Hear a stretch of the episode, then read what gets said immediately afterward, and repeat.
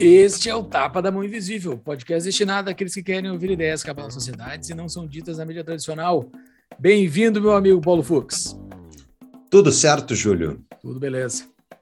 Muito bem, eu sou Paulo Fux, eu sou empreendedor, economista e podcaster pelo Tapa da Mão Invisível, junto com meu colega e amigo de muitos anos, Júlio Santos. Exatamente. Eu sou o Júlio, sou apresentador e fundador aqui do Tapa, junto com o Paulo, sou administrador, uh, pós em economia e, e, executivo financeiro há alguns anos, mais de uma década. Nós somos o Tapa da Mão Invisível, um podcast que fala semanalmente sobre política e economia e todas essas outras coisas que, dentre as menos importantes, são importantes também. Né? Ou dentre as mais importantes, são dentre as mais importantes são as menos importantes. Olha aí. E hoje a gente vai falar no episódio sobre a interação entre libertários e política, porque é uma coisa bem sensível. Como eu e Júlio somos autodeclarados libertários, é uma pauta que surge seguidamente, né? Como é que a gente desmonta o Estado? O que, que é ético, o que, que não é ético por parte de um libertário de fazer envolvendo-se com o Estado? E então, então o episódio será sobre isso. Exatamente. É, isso seguido, nós somos uh, perguntados, né? As pessoas nos perguntam por sermos libertários e estarmos bastante envolvidos em política, como é que a gente junta essas, essas duas caixinhas que aparentemente estão bem distantes. A gente vai explicar hoje no episódio o nosso posicionamento perante a uma eleição, processo democrático, está quase tendo eleição no Brasil, então é interessante a gente explicar esse papel do libertário aí dentro, né, Fux? Mas nós temos aqueles que nos ajudam a manter as luzes acesas. Quem são, Fux? Exatamente. A DBI Contabilidade é a contabilidade utilizada pelo Tapa da Mão Invisível, porque somos uma empresa, e a DBI é nossa parceira também, ela atende outros clientes nossos. E se você quiser uma, um auxílio de uma contabilidade profissional, que vai lhe dar todo o suporte necessário para você saber como fazer uma empresa funcionar no Brasilzão, procure a DBI no arroba DBI Contabilidade no Instagram e se você for cliente do Tapa, ouvinte do Tapa, fale Tapa para eles, que eles vão lhe dar quatro meses de honorários gratuitos, além da abertura gratuita da empresa. Exatamente. Os caras são parcerias, os caras são bons, são a contabilidade aqui do Tapa da Mão Invisível. E fora isso, né, pessoal, podem contratar a DBI ou podem ser o nosso apoiador, o nosso apoia-se para participar do nosso grupo do Discord, lá onde a gente passa a semana conversando, não é só os sábados, nós passamos a semana conversando sobre os assuntos correntes e assuntos mais profundos do que os assuntos correntes também. Uh, é só entrar no nosso apoia-se, apoia.se barra tapa da mão invisível, faça uma contribuição de 10 reais, receba o convite para entrar, 10 reais mensais, e receba o convite para entrar no nosso Discord, e acima de 20 reais pode ser um patrão que faz perguntas para os nossos convidados e perguntas para nós também. É isso aí. E se você quer ajudar o Tapa, outra maneira é você nos avaliando no seu agregador de podcasts, de, enfim, ou mesmo no YouTube, onde a gente está também com o nosso vídeo. Uh, da, as imagens né, estão sendo gravadas e disponibilizadas no YouTube. Ajude a gente avaliando o podcast. Eu acho que é isso, né, Júlio? Vamos para o episódio, então. Bora. Bora, bora falar do que, Fux? Bora falar dessa coisa tão tão falada aqui no podcast, quase 200 episódios já, nós falamos muito de política, falamos muito de libertarianismo, demos, uh, eu e tu já demos entrevistas em outros podcasts, em outros lugares, videocast, em tudo que é canal aí, sobre esses assuntos, e sempre é feita essa pergunta, né, sobre o libertário dentro da política. A gente já respondeu algumas vezes aqui, passando assim na borda, mas hoje nós vamos mergulhar nela, né? Do, outubro está aí, o pessoal se engalfinhando entre Lula e Bolsonaro. Vamos, vamos, vamos tentar. Como é que um, libertário fica no meio dessa engronha toda? E o histórico disso, né? Ocorreu, não, não somos os primeiros libertários, uh, os, os, libertários brasileiros não são os primeiros libertários nessa sinuca de bico, né? Então, se é que é uma sinuca de bico. É isso, né, Fux? É isso aí. Bom, tu perguntou sobre alternativas políticas, é obviamente a terceira via. Piada, Eduardo Leite, Simone Tebet. É um, O Dudu Milk vai ser candidato a governador aqui no Rio Grande do Sul de novo, ele está ocupado com outras coisas. A Simone não, não decolou a candidatura dela, mas a gente não vai falar de política partidária necessariamente, vai falar sobre as ideias né, e como é que a gente pode encarar o sistema. Uh, um dos principais autores libertários e um dos pais do anarcocapitalismo é o autor Murray Rothbard, um economista americano, um gênio, na minha humilde visão, e na show notes, que vai estar no nosso site, então, uh, todas as referências que a gente citar aqui ao longo do episódio, links, uh, entrevistas, qualquer coisa, vai estar lá no nosso site, tapanomeioinvisível.com.br, é só acessar lá dentro do episódio o, as show notes. Então, lá eu vou colocar algumas entrevistas e alguns vídeos do Rothbard falando justamente sobre esse tema espinhoso. Para as pessoas entenderem, Júlio, antes da gente entrar no, no, na, na, estratégia política de um libertário, uh, tu não acha que seria legal a gente falar sobre o que, que é libertarianismo? Porque pode ter gente aqui que não conhece. O que, que é libertário? É aquele que não gosta de pobre, quer que pobre morra. É isso? Só respostas certas hoje. Cara, eu, eu posso começar a minha percepção sobre o libertário? Claro.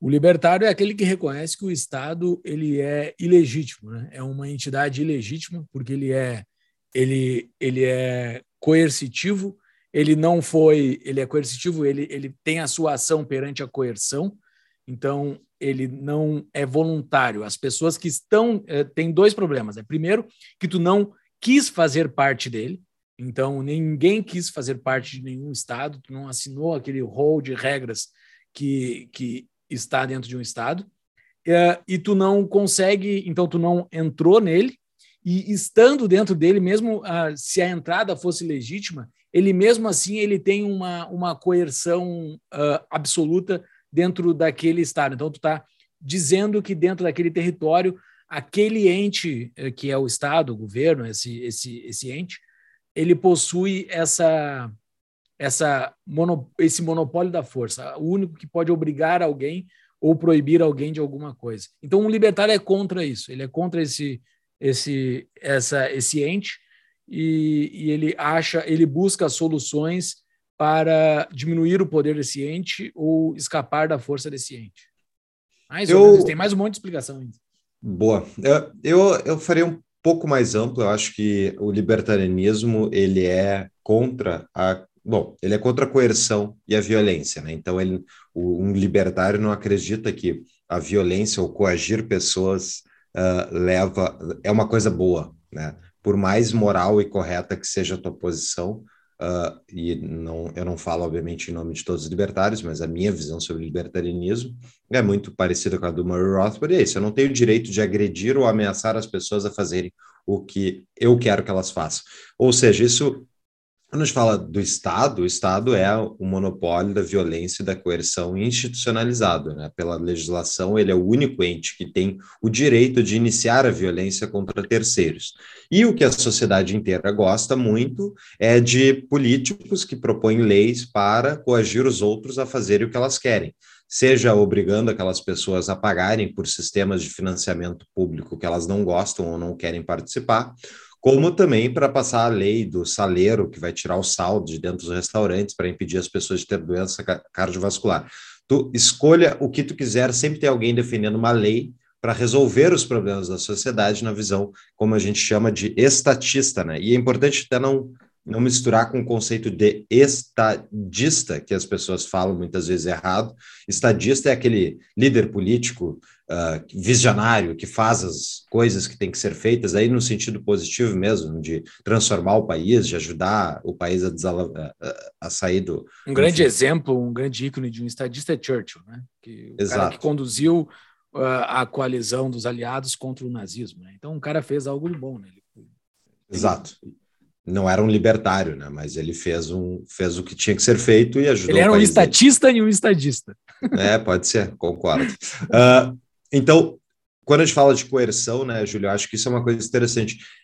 O Mill, quando a gente gravou aquele episódio sobre a liberdade do, do Mill, ele fala sobre os outros tipos de coerção, coerção social. O próprio Rothbard também fala disso num dos vídeos que vai estar na show notes, e eu concordo que a coerção que o libertário luta é uma coerção mais ampla do que só a luta contra o Estado. Mas a gente acaba falando muito de Estado porque nós vivemos uma, uma sociedade, seja nos Estados Unidos, onde o Júlio mora, ou aqui no Brasil, onde eu moro, uh, que é regida por um bando de leis positivistas, né, do lado do positivismo, que é a ideia de tu modelar a sociedade a partir de leis. Então, o libertarianismo é a ideia simples de tu não pode, tu não pode agredir os outros para fazer aquilo que tu quer que eles façam. Tu pode convencer eles, que é o que a gente tenta fazer aqui no nosso podcast. Uh, obviamente, uh, a gente tenta ser o mais intelectualmente honesto possível. Então, se vocês tiverem críticas à nossa visão, não tem nenhum problema. Podem comentar nos comentários do YouTube ou no nosso post no Instagram, onde vocês quiserem. A gente responde, enfim, e gostamos do debate. E a gente não entrevista só libertários, né, Júlia? A gente entrevista, claro, várias pessoas não concordam 100% conosco. Talvez ninguém concorde 100% né, com outra pessoa. Mas Exato. meu ponto. É, eu não concordo ponto... 100% contigo, embora seja Exatamente. há muito tempo. É, é isso aí. Então, uh, o ponto principal do libertarianismo é isso. E o Murray Rothbard, esse gênio, uh, aluno do Mises, ele codificou, então, o libertarianismo, como, digamos assim, uh, fazendo, estabelecendo o princípio da não agressão, o famoso PNA, para quem não conhece, ele é o princípio de que tu não tem o direito de agredir outras pessoas. Então, isso já resulta em um código de, de ética em relação de como é que tu lida com outras pessoas, né? Tu não tem o direito de iniciar agressão ou violência contra elas para obrigá-las. Pô, mas Paulo, quem é que é contra isso, Júlio? Que, tipo, quem é que é contra a ideia? Quem é que vai ser a favor da ideia de tu iniciar a violência? Eu acho que os nossos políticos atuais, eles são contra o PNA? Eles, eles são completamente contra o PNA, porque quando a gente fala um negócio desse, ah, não, quem é que vai ser contra a coerção de uma outra pessoa? Como é que tu vai ser contra isso? Mas os políticos são contra isso, porque existe uma lógica que para o libertário é bastante clara, que é a seguinte: tem algo que eu não posso fazer contra uma outra pessoa, um indivíduo não pode fazer contra outra pessoa, não existe esse ente que ganha essa liberação de fazer isso que é proibido entre dois indivíduos. Só que para os políticos e para quem acredita no sistema democrático, e a gente vai falar sobre acreditar ou não no sistema democrático aqui no decorrer desse episódio, uh, se acredita que esse ente ganha essa autorização de se fazer isso. Então, o que eu não posso fazer contra outra pessoa, nós instituímos, óbvio que não, não foi a gente que instituiu, está instituído esse ente que consegue, que, que tem esse poder de ter, de fazer essa coerção contra os outros. Né? Tudo isso também, só para fechar um esquema lógico aqui, o, o Hope, que é um outro autor, ele tem um axioma original, né? Para começar para fechar essa lógica uh, da ética da liberdade, da ética libertária, que é assim: uh, eu sou dono de mim mesmo e a partir disso emana o resto toda a lógica libertária. Então eu sou dono de mim mesmo, tudo que eu produzo ou que eu consegui via voluntária é meu, então é a minha propriedade, aquilo que eu produzi é meu, aquilo que eu consegui via alguma troca é meu, aquilo que eu ganhei de alguém por qualquer motivo que seja voluntário é meu, seja numa herança, seja num presente, é meu. Então, uh, tudo, uh, tudo emana da autopropriedade. E os políticos, nessa instituição chamada Estado, a autopropriedade não é estabelecida. Não há a autopropriedade. Eles conseguem, via Estado, te obrigar a fazer coisas ou te proibir de fazer coisas que a autopropriedade ela é suprimida. Vamos com um bom, muito bom, e com um exemplo prático de uma coisa que o Estado faz, que é proibido pelo Estado de a gente fazer, e ao meu ver corretamente, porque é uma fraude, é não é uh, o Estado pratica um esquema pirâmide, um esquema Ponzi, que é aquele onde tu precisa de novos entrantes para pagar a conta dos que estão saindo do esquema, senão, e se os novos entrantes são em menor quantidade do que os que estão saindo, o esquema desmorona. E esse esquema se chama uh, INSS, Instituto Nacional de Seguridade, é, Seguridade Social, Previdência Social. O nosso esquema de repartição ele é um esquema Ponzi, tanto que ele está sempre quebrado, a cada X anos ele precisa ser reformado, porque está quebrado. Então, mas a lógica do Estado inteiro, Júlio, é um esquema Ponzi. Exato. Porque é, é, tanto que os estados agora têm essa bomba previdenciária, mas não só isso, eles precisam de uma base grande de pessoas contribuindo e pagando impostos, senão a estrutura social que o Estado mantém de programas, benefícios, distribuição de subsídios e, enfim, tudo isso mais um pouco, a, o, a conta atual, para ser uh, adequada para a população, uma população menor no futuro, digamos, ele teria que ser cortado significativamente, porque não vai ter gente suficiente para bancar a conta do Estado. Então, isso é a definição de um esquema pirâmide, né? um esquema onde tu não tem como honrar as obrigações, a não ser que tu ponha mais gente para dentro da, do negócio. Então, uh, mas tu falou de políticos, né, Júlia? Eu tenho uma discordância aí, eu acho que a gente pode explorar isso, porque já entra justamente nesse tópico de qual é a atuação correta por parte de um libertário perante a política. Quando tu pega um liberal, um liberal clássico que seja, uh, pega um Marcel Van Hatten, ou pega um, vamos pegar quem mais é na, na no, no Congresso Nacional, Marcel, acho que é o liberal mais, mais famoso. É, o Marcel é, não é libertário, né, pessoal? O Marcel é não. liberal. Isso. Já veio aqui no podcast se, se, ele se diz liberal, então estamos falando o que ele se denomina. Então, uh, tu acha que ele é parte da, das pessoas que estão uh, agindo para nos, nos extraviar recursos e riqueza? Olha, eu vou dar uma baita de uma volta para responder isso, porque a gente definiu o que, que é libertário, né? A gente fez uma definição bastante rápida aqui, né, pessoal? Só para fins didáticos do episódio, mas libertário é muito mais do que isso que a gente falou aqui, a gente só pegou os principais pontos. Mas temos que definir também o sistema democrático, né? O que, que é o sistema democrático? Para a gente depois entrar nesses pontos práticos, né? O sistema democrático, uh, como a gente já falou do Estado aqui, é esse ente que possui a o, o poder da coerção, ele, ele, é, ele possui o monopólio da coerção dentro do território que ele está.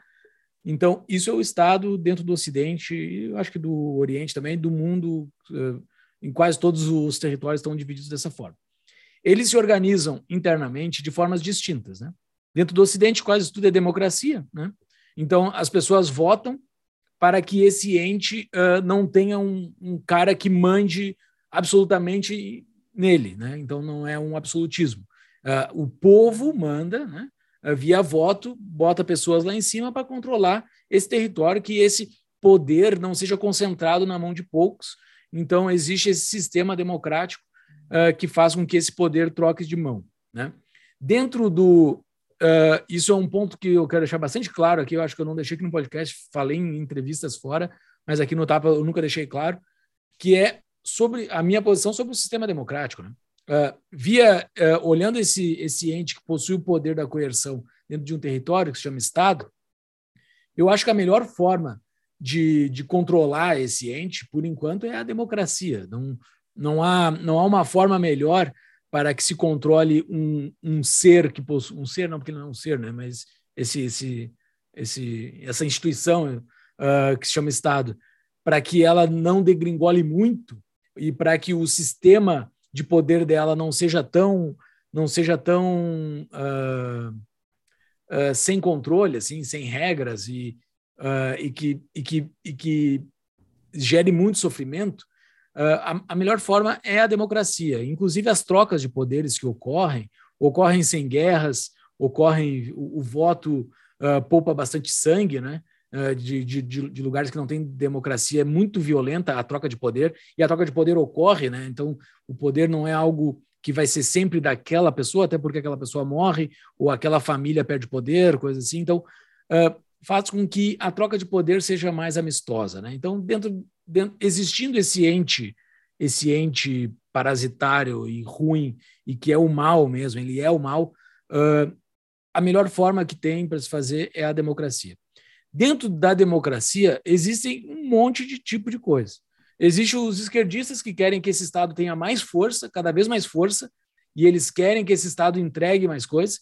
Existem os direitistas que também querem que o Estado entregue mais coisas, mas, ao meu ver, eles possuem algumas, alguns pontos uh, mais pró-liberdade de propriedade, que para mim legitima mais a, a, direita do que a esquerda. Eu, Júlio, falando aqui, não é em nome do Tapa, mas eu, Júlio, falando a, a, a direita ela, ela é um pouco mais atrativa para mim por ela liberar um pouco mais a propriedade privada do que a esquerda, uh, e, e, isso libera outras coisas, como liberdade de expressão e, e, e algumas outras liberdades, uh, que a esquerda não libera. Uh, e também existem aqueles caras que fazem com que esse ente diminua, né? ou, ou, ou controle o aumento deste ente. Né? Entre os conservadores, né? Os, eh, entre a direita, simplificando aqui porque esses termos são bem confusos de usar, né? mas para simplificar, entre a direita, a esquerda e os liberais, com certeza eu prefiro os liberais. Esses caras que fazem com que este ente não aumente poder, porque a direita vai fazer o, o este ente ter mais poder e, o, e a esquerda também. Mas os liberais eles vão ser sempre contidos, entendeu? E é o cara que está enfiando a mão no esgoto lá, né? Porque o Estado está aí, ele existe, uh, as cadeirinhas vão ser ocupadas lá, são 500 e poucas cadeiras na Câmara, 81 no Senado. Se não entrar eles, vão entrar outra pessoa que vai fazer alguma porcaria também. Então, eu prefiro um Marcel lá, uh, com, com as propostas dele liberais, de inclusive de de como é que é de estado eficiente, coisa assim. O Marcel não é muito, mas outros do partido dele são, que é do novo, são de estado eficiente. Eu prefiro eles do que os caras que querem que o estado aumente, né? A gente pode falar também sobre estado eficiente, mas essa é a minha percepção sobre a democracia e por que que eu prefiro tanto Marcel, assim, é, é, é Marcel e os caras que pensam que nem ele. Marcel a gente está usando como exemplo aqui, né? Mas uh, os caras que pensam que nem ele, como uh, frente aos frente aos demais, né? Respondia da pergunta, Fux? É, Dei uma baita volta, um cara. Deu uma volta, mas volta. é isso. É tipo. Tem que explicar, né? Porque o problema do debate público, isso é uma das coisas que a gente está fazendo nesse episódio, é porque os, os termos não são colocados na mesa. A gente quer botar o mais possível dos termos na mesa aqui para explicar o porquê, como que um libertário se posiciona frente a uma eleição, né? Pessoal, uma breve pausa na nossa programação para quem está procurando alternativas de investimentos. O futuro é muito incerto mas o que sabemos com certeza é que impostos vão ser cobrados e que o mundo está ficando cada vez mais digitalizado. Por isso, empresas que utilizam novas tecnologias para atingirem crescimento exponencial, as chamadas startups, são apostas interessantes de investimento, né, Fux? Exatamente. E a CapTable, a nossa parceira desde 2018, está crescendo e colocando cada vez mais startups à venda na sua plataforma. Caso você queira participar de um grupo que analisa na minúcia investimentos em startups, esse grupo liderado pelo Júlio Santos, meu colega aí de podcast, conheça o Tapa Angels. A gente já fez diversos eventos para quem está no grupo conversa com founders de startups, discussão das teses de investimentos de cada modelo de negócio. A gente também viu como é que se avalia e se investe em startups. Então, tudo isso é gratuito. É só se inscrever no nosso site, tapadamainvisível.com.br. Tem um banner bem grande chamado Tapa Angels. Clica lá, se inscreve, vem participar do grupo, vem participar das discussões e vem aprender a investir em startups. Voltamos ao episódio é interessante a gente pensar que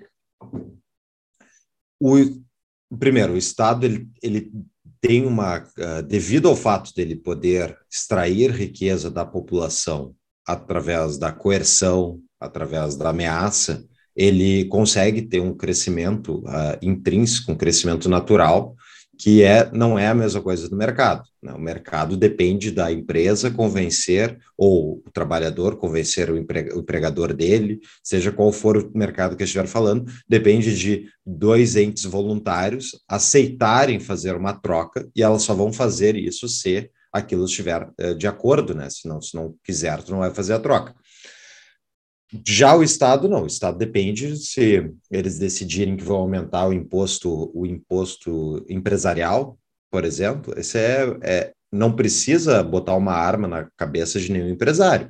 Eles passam um aumento, o contador do empresário, que é alguém que é contratado pelo empresário, para denunciar o empresário para o Estado, porque o, Estado, o Estado exige, através dessa coerção, que o contador entregue o empresário se o empresário não estiver de acordo com as regras. Então, automaticamente, pela própria lógica do sistema, tu tem que pagar os impostos de acordo com como eles são cobrados, senão tu não vai entregar as guias de acordo com o que o Estado né, está exigindo, isso vai gerar uma desconformidade, vai vir a Receita Federal, e a partir daí não necessariamente o cara vai preso, né? Mas tu vai sofrer multa, se tu não pagar a multa, daí talvez vai ser preso. No, no extremo da coisa, tu pode ser preso.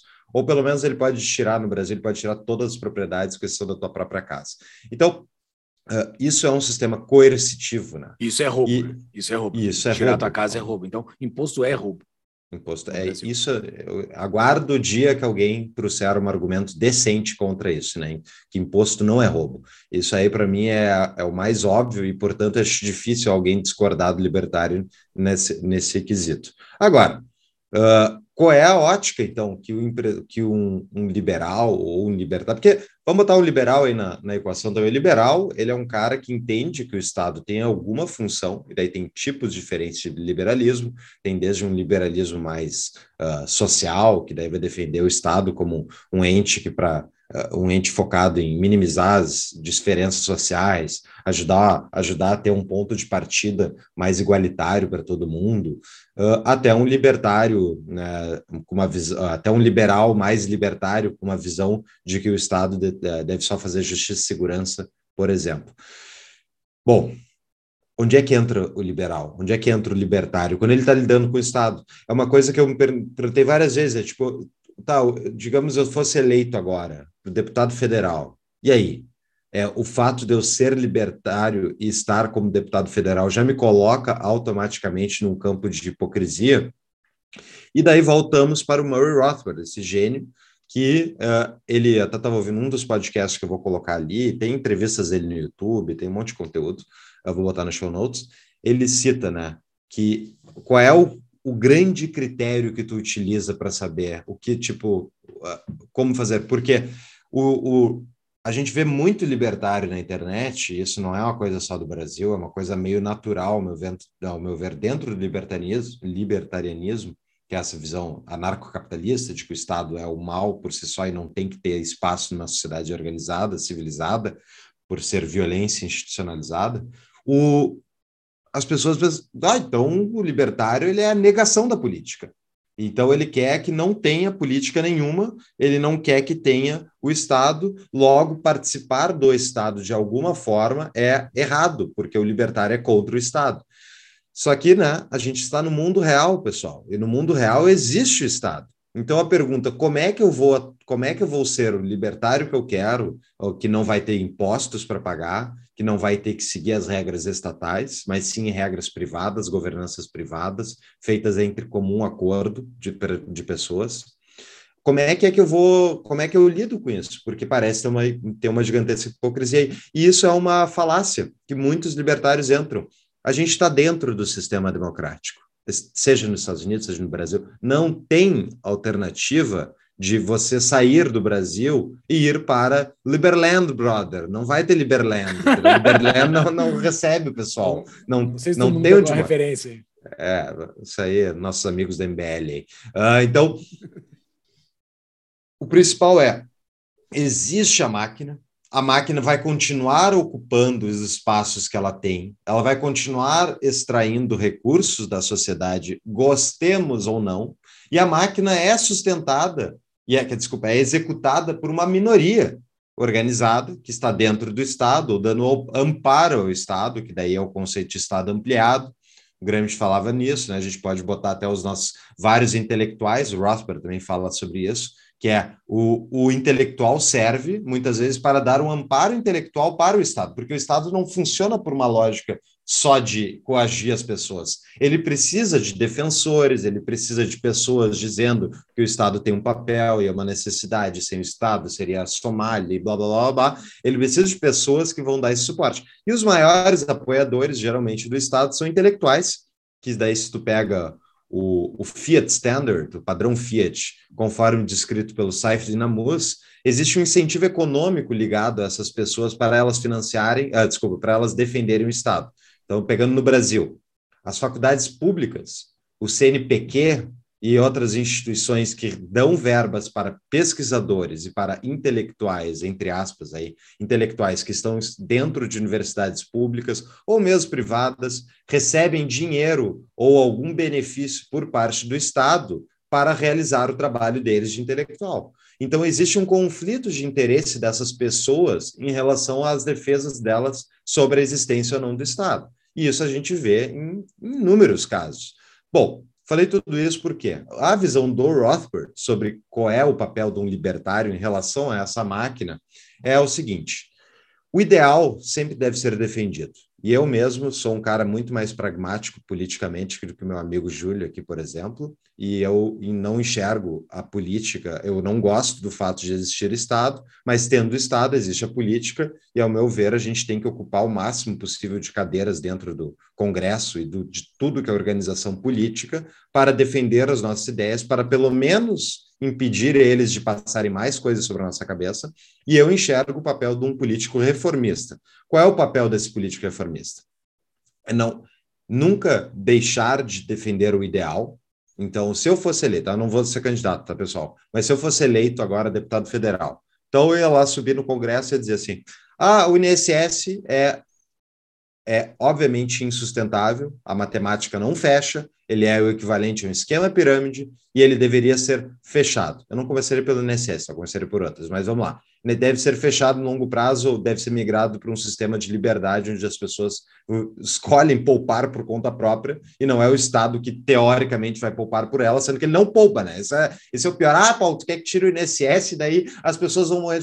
Sim, mas, meu querido, hoje existe, as pessoas ganham benefício, mas elas pagaram muito mais do que elas ganham. Muito mais, muito mais do que elas ganham. O Estado roubou delas, sem parar e devolveu uma migalha. E daí, ah, mas se não fosse a migalha, quem é que como é que essa pessoa iria sobreviver? Sim, mas quem sabe se o Estado não tivesse roubado da pessoa a vida inteira dela, eu acho que seria mais fácil ela ter um dinheiro no final do dia, né? Mas vamos lá. Mas se ah, der um problema que é muito maior do que o patrimônio dela, mas é um sistema de seguro, isso é seguro, existe é. já eh, no, no, mercado livre funcionando, seguro. Tu paga um uhum. seguro, uhum. se der algum problema maior do que teu, do que teu patrimônio, o seguro cobre. Existe isso, não é nada. E, e daí, essa é a distinção. Ah, mas Paulo, tá, mas ok, digamos vocês estão certos aí. A gente vai para o longo prazo, para uh, eh, longo prazo eu concordo com vocês, mas e no inteirinho? Que o Estado está cobrando o imposto do cara e o cara não consegue acumular capital, e daí tem o INSS, tirar, vai tirar o INSS das velhinhas, vai matar a sua família. Realmente, hoje, se tu tirar o INSS e não, e não devolver o dinheiro para as pessoas que foi roubado, é óbvio que não vai dar, não dá conta, não fecha. Então, como é que se lida? E aí, esse entrevero aí que é o que eu queria discutir, Júlio. E a posição do Rosper é: tu nunca para de defender o ideal, tu fala o ideal é isso. Agora, no meio do caminho, tu faz o quê? Tu faz, o, tu, tu não tem problema tu aceitar um, uma, um avanço pequeno. Não tem problema tu, por exemplo, fazer uma reforma da Previdência em vez Exato. de fechar a Previdência, que nem foi feita recentemente. A questão é, tu não pode nunca ter que. Uh, onde é que entra a contradição daí por parte do libertário? É se tu aceitar o ganho de curto prazo, sendo ele contrário à, à intenção de longo prazo. Então, se teu ganho de curto prazo vai ser contrário ao teu ideal, daí tu está indo contrário à, à, ética libertária. É isso. Isso não é muito fácil de falar e especialmente fazer dentro da política, porque a política é cálculo, cálculo político, né? E o Fux me chama que eu sou mais radical que ele, mas eu, eu defendo exatamente o que ele falou, inclusive até menos menos radical do que ele, porque eu jamais defenderia, se eu fosse político, eu jamais defenderia fim de INSS. Para mim, eu estou nem aí se o INSS vai seguir ou não vai seguir. Eu só quero que as pessoas tenham a alternativa de aderir ou não ao INSS. Eu, a minha posição libertária é essa. Eu não, eu jamais vou lutar pelo fim do INSS, jamais vou lutar pelo fim de FGTS, de qualquer, de qualquer fim de nada. Eu só, eu, eu vou sempre defender a adesão, a, a liberdade da pessoa aderir ou não àquilo.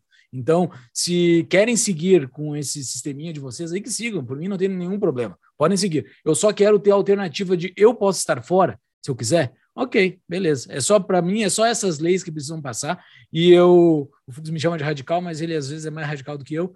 Uh, e eu vejo como como como um libertário com esse posicionamento do Rothbard, e não por ser o Rothbard, é, a gente não está aqui, óbvio, o Rothbard está na nossa logo, a gente gosta muito dele, mas a gente não gosta do Rothbard pelo Rothbard, ah, tudo que ele falou vai ser lindo, não, é porque as coisas que ele falou possuem uma, uma série lógica, assim, existem coisas que a gente pode discordar do Rothbard, como eu discordo sobre o aborto, então existem, é, que ele era a, a favor do aborto, então assim, não é por ser Rothbard, não estamos endeusando ninguém aqui, não tem nada de dogma. Isso é uma coisa que é sempre importante falar.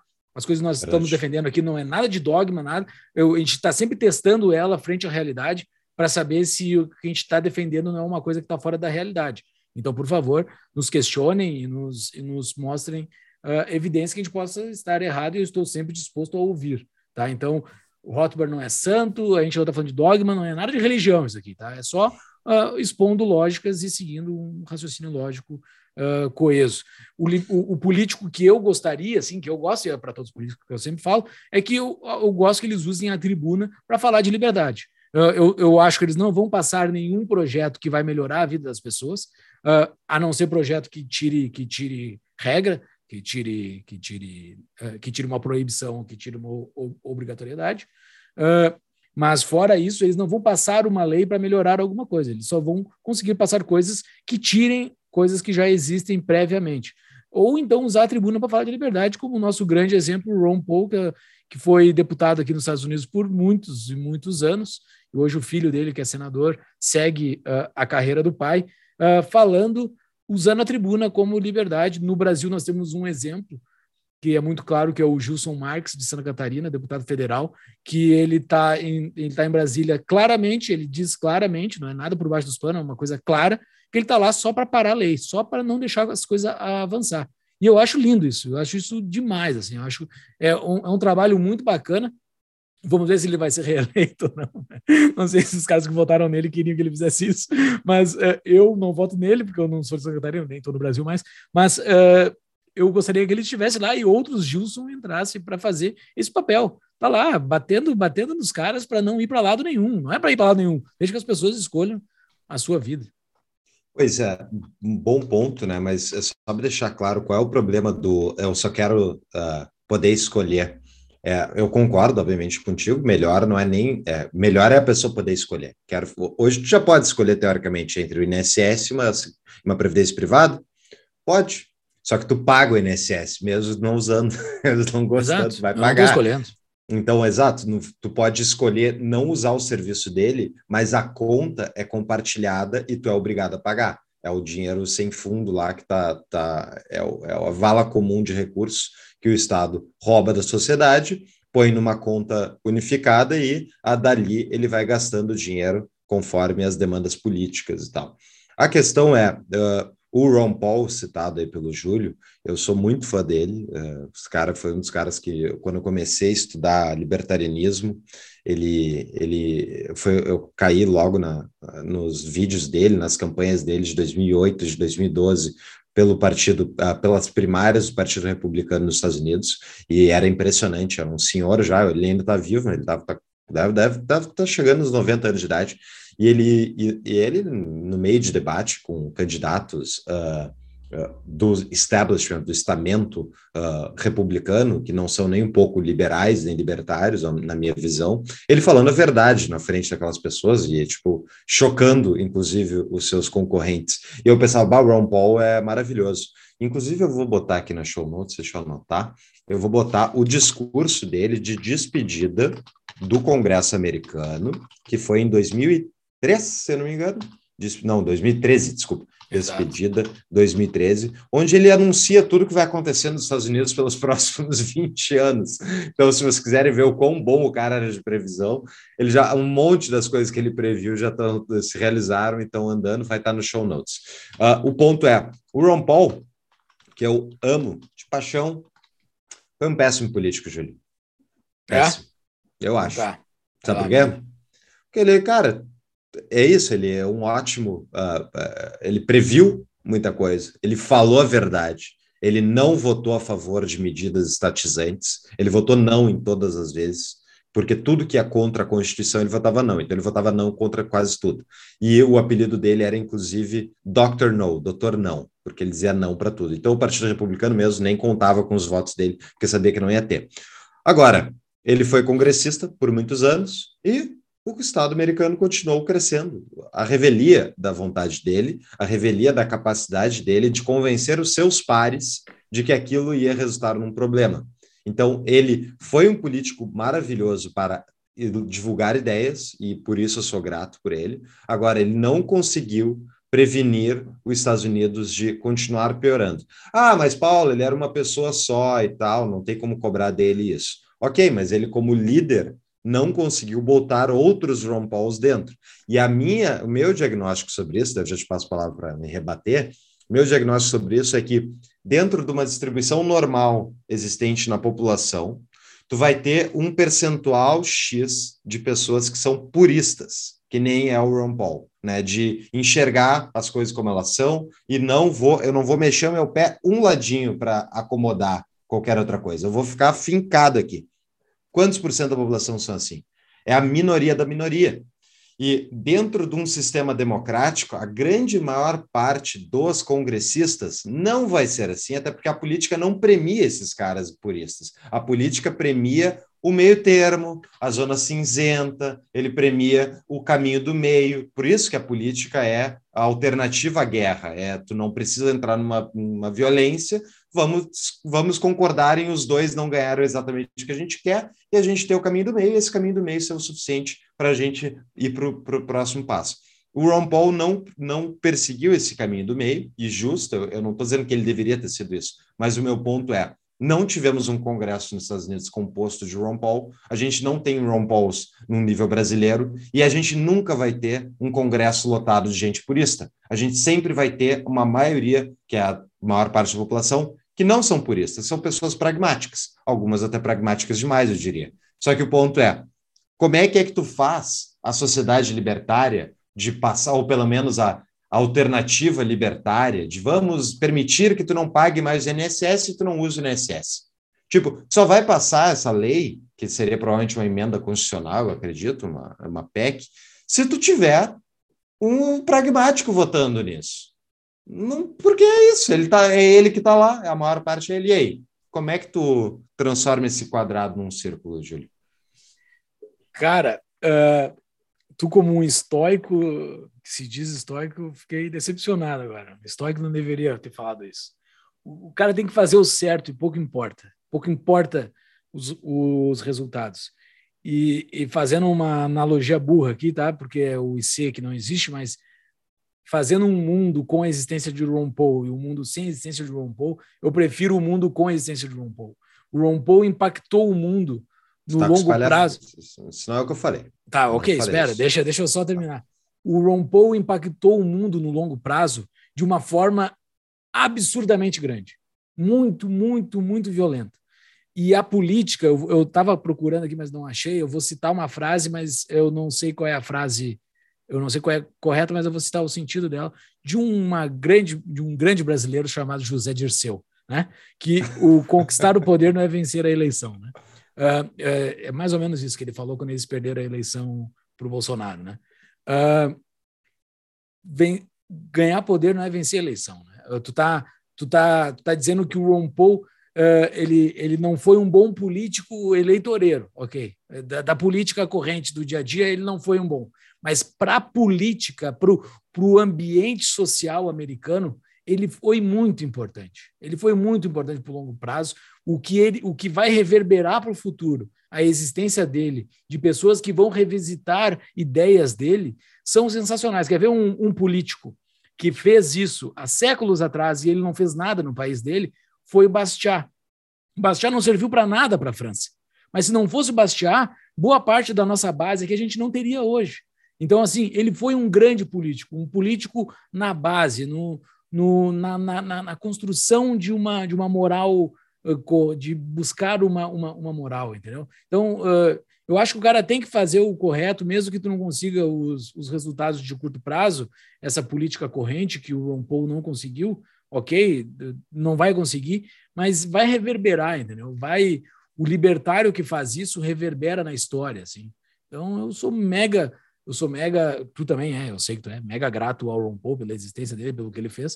Uh, e eu acho que a política é, é fora disso. É, a, a, política é muito mais do que tu conseguir passar lei ou o Estado crescer, não crescer. O Estado americano cresceu durante o Ron Paul, ele, ele, ele, ele não teve força, mas o Estado, o Estado americano de daqui a 50 anos, a gente está em 2022, em 2072, uh, ele vai ser melhor pela existência do Ron Paul agora, no início desse século, entendeu? Então, Uh, eu acho que eu acho que ele fez o certo, eu acho que ele fez o que deveria ser, ser feito. Perceba que eu não falei que ele fez errado necessariamente. Meu ponto é que ele um mal não... político. Mal político no sentido de que ele não conseguiu como líder impedir o Estado de continuar crescendo. E eu concordo que ele, a divulgação de ideias e os discursos, tudo isso importa demais, especialmente para tu olhar no longo prazo e ver quem é que estava certo. Agora, o meu ponto não era esse, até porque eu não acho que é errado, por exemplo, um político fazer um voto onde ele vai escolher o mal menor dentro de uma política para, uh, por exemplo, liberalizar, liberalizar algum setor. Digamos, sempre tem nessas votações tu faz trocas. Isso é como funciona a política na prática. Os pragmáticos que mandam no negócio, eles vão fazer o quê? Ah, eu voto, eu voto nisso aqui para ti, tu vota naquilo para mim. E isso é o troca-troca que acontece geralmente. Agora, dentro de uma, um político liberal que está dentro do sistema, ele talvez tenha votado aí dentro. Eu não, não cheguei a analisar, mas sei lá, a lei de saneamento básico deve ter coisas ruins dentro. A lei do, da privatização aqui no Rio Grande do Sul, da CE, deve ter coisas ruins dentro um liberal deveria votar não pelo purismo de dizer, olha, não é a privatização que eu imagino que seria a, a correta, não abre o mercado, ele cria um oligopólio semi-privado com, com o Estado, então é melhor que fique como estatal? E não vou votar nisso porque não é o projeto perfeito, é isso que eu estou dizendo, entendeu? Não é errado, ao meu ver, tu votar no menos pior. Isso é a política, e tu não tem como levar o que tu quer. Se, se todo mundo for purista, a gente não teria problema. Né? Se todo mundo fosse Ron Paul, a gente não teria problema. Mas a sociedade nunca vai eleger um Congresso Ron Paul. E daí? Vai ser errado o cara que vota para fazer uma, uma, uma solução de meio termo? Eu não acho. Eu acho que o, qualquer liberalização que houver no curto prazo é um benefício urgente, necessário para a sociedade melhorar. Não, eu, eu, eu, eu não estou dizendo que o outro é errado, só não, eu só não hum. concordo com a frase dizendo que ele é um mau político. Eu acho que ele foi um excelente político. Ele só não, ele só não ah. ganhou poder no curto prazo. Foi essa frase que eu discordei de ti. Inclusive, se tu for pegar as pessoas que votaram no meio termo, no meio do caminho, elas não vão reverberar na história. Tá? Elas fizeram o corrente do dia, ok? Depende. Fizeram. Se, é, se é aquelas a, gente pessoas... não, a gente não consegue citar nenhum nome. Não, não tu pode não citar eles, mas talvez eles tenham votado em alguma. Eh, daí vamos pegar um caso brasileiro: é tipo o pessoal que votou a favor da, sei lá, de qualquer plano da reforma da previdência, que não foi okay. ideal. Ninguém vai lembrar, ninguém vai lembrar os votos específicos e os proponentes dela, porque era uma reforma paliativa, mas ela Exato. era necessária. Mas era o Ron Paul, ele, ele, ele, ele votaria como ali? Ah, um cara é uma boa como pergunta. Eu acho que ele votaria. É, pois é, não sei. Ele é um eu... cara que gosta do Rothbard também, eu não duvido. Mas é isso, eu sei que o histórico de votação dele foi não em quase tudo, porque ele alegava, a defesa dele é que ia contra o, a Constituição dos Estados Unidos. Porque a eu acho que a gente está com um não problema aqui. Eu acho que é, ambos ser. são libertários, eu acho que ambos estão indo no mesmo caminho, assim. E, tá. e o, o, esquema é não ir com, é, é não uh, votar a favor de uma abertura de uma nova estatal, por exemplo. E tu tá fazer bom. esforço demais para que uma nova estatal não ocorra. Ou então, tu fazer esforço demais para tentar barrar essa força que o STF está de quebrar, de calar a boca de brasileiros, entendeu? Isso um libertário tem que se posicionar, ao, ao meu ver, a favor disso. Não, o, o que o STF está fazendo no Brasil é um absurdo, isso não pode ocorrer. Mas o, e um libertário tem que se posicionar a favor disso. Mas uh, não não dando mais poderes para o Estado já é um, mas assim, um salto sobre o, o político médio brasileiro, né? O político médio, assim, médio, eu estou pegando a, a, curva de distribuição normal até 80%. Né? Então, de 0 a 80% é o, é o político médio brasileiro. Então, esses 20%, fui até generoso, 20% são 100, são 100 deputados, uhum. fui mega generoso. É 95%, 97% são essa porcaria que sempre querem que aumente. Porém, contudo, entretanto, todas essas coisinhas de curto prazo Todas essas coisinhas de curto prazo, e isso é uma defesa que eu quero fazer aqui, são nada frente às de longo prazo, ao meu ver, tá? Então, assim, tu pode ficar ali brigando, ah, a verba de gabinete do cara que é 20 mil por mês, ah, pode, ok, que o Partido Novo bate muito, que é importante, porque é uma moral ali, tem uma moral. Então, não é, não é pelo dinheiro, não é pelo dinheiro do, do, do, deputado que vai mudar o cenário do pobre. Não, é pela moral do cara não pegar aquele dinheiro e eu, eu entendo o argumento do novo, tá? Mas isso não vai mudar a vida no longo prazo, a não ser pela moral. O que muda a moral das pessoas entenderem que o político não pode pegar aquele dinheiro público. Mas no caixa aquilo não muda. E no, em grandes movimentos, em grandes hum, moções públicas e sentimentos, ai meu Deus, agora o mundo vai cair. Eles se unem todos e passam. Se precisar quatro quintos para passar uma lei, eles passam. Que nem o tal. A gente está gravando esse, esse episódio no dia 1 de julho. Aconteceu ontem, dia 30 de junho, no Brasil, uma lei, mega, uma PEC, mega PEC, não sei o que, que que aconteceu. Eu não li, não sei direito o que é, mas pelos posts dos libertários, dos liberais hoje no Brasil, foi um negócio absurdo que foi passado. E só teve um voto contra no Senado. Então eles se uniram todos para passar esse tal negócio que pelo jeito é muito ruim. Eu não li, mas pelo jeito é muito ruim. Se os liberais leram e entenderam, pelo jeito o negócio é muito ruim. Então, assim, cara, quando eles precisarem, eles vão se unir direita, esquerda, todo mundo para passar algum negócio. Tendo um Ron Paul lá no meio levantando a mão, entendeu? Tendo esse cara que vai lá no meio e dizer, não, pelo amor de Deus, se tivesse, é o que foi no Senado, isso aconteceu ontem, né? Se tivesse, se tivesse um deputado, um senador do Novo, eu acredito que ele votaria contra, né? O único cara que votou contra foi o José Serra, que estão achando que talvez ele votou errado. então, ninguém sabe, ele não se posicionou ainda. Tá então ninguém sabe se ele, se ele votou errado ou por que, que ele votou contra aquilo. Mas uh, o ponto é, uh, o Estado sempre vai crescer. Né? Isso, isso é uma tese do, é do Ron Paul, né? O Estado sempre hum, cresce. É maior do que ele, eu acho, é mais é, antiga. É, é, que o Estado sempre vai crescer. O Estado mínimo sempre ele vai se tornar máximo. Ele sempre vai passar por essas esses apelos populares assim para todo mundo se unir e fazer alguma coisa, entendeu? Tipo esse, esse, esse, teto do Brasil aí, esse teto de gasto é óbvio que não vai durar muito tempo, é óbvio, é óbvio como dois e dois são quatro, sabe? É, é questão, eu estou gravando isso em 2022. Vamos ver. Estou gravando em 2022, o que importa é o longo prazo. Até 2030 não existe gasto, uh, o teto de gasto do Brasil, tá? Com certeza até 2030 eu, não existe mais. Tá? Eu não dou essa certeza. Aqui. Tá bom, tá bom. Eu estou gravando, deixando registrado aqui para o futuro me cobrarem. Daqui a oito anos até 2030 não haverá mais teto de gasto no Brasil, porque não conseguem segurar. Não tem. Podem estar tá. tá a, lei lá dizendo teto de gasto, mas ele já vai estar. Tá, é, esse, esse, esse, esse texto já não vai significar mais nada, porque ele já não vai mais existir. Então, assim, eles sempre vão ter força de passar por isso. Então, os libertários uh, têm que ter o posicionamento firme de dizer o que, que é o certo e o que, que é errado nesse mar de loucura que é a política. Uma pausa no nosso episódio para quem quer conhecer dinheiro de verdade. No início do século XX, Júlio, o banqueiro JP Morgan, que é, nomeia um banco que ainda existe nos Estados Unidos, ele disse: ouro é dinheiro, todo o resto é crédito. Sabiamente, ele sabia que ouro era o lastro, pois não era dívida alheia. Infelizmente, para a sociedade e pessoas de bem, o ouro falhou como dinheiro né, em se manter longe das amarras do Estado e foi cooptado por bancos centrais e cerceado ao redor do mundo inteiro. Pois em 2008 nasceu uma alternativa focada em superar as falhas do ouro e novamente libertar a sociedade das amarras do dinheiro estatal, que é esse dinheiro inflacionário né, que depende da credibilidade dos nossos políticos. Então, esse dinheiro se chama Bitcoin. Boa! Pessoal, vocês querem entender o que é Bitcoin?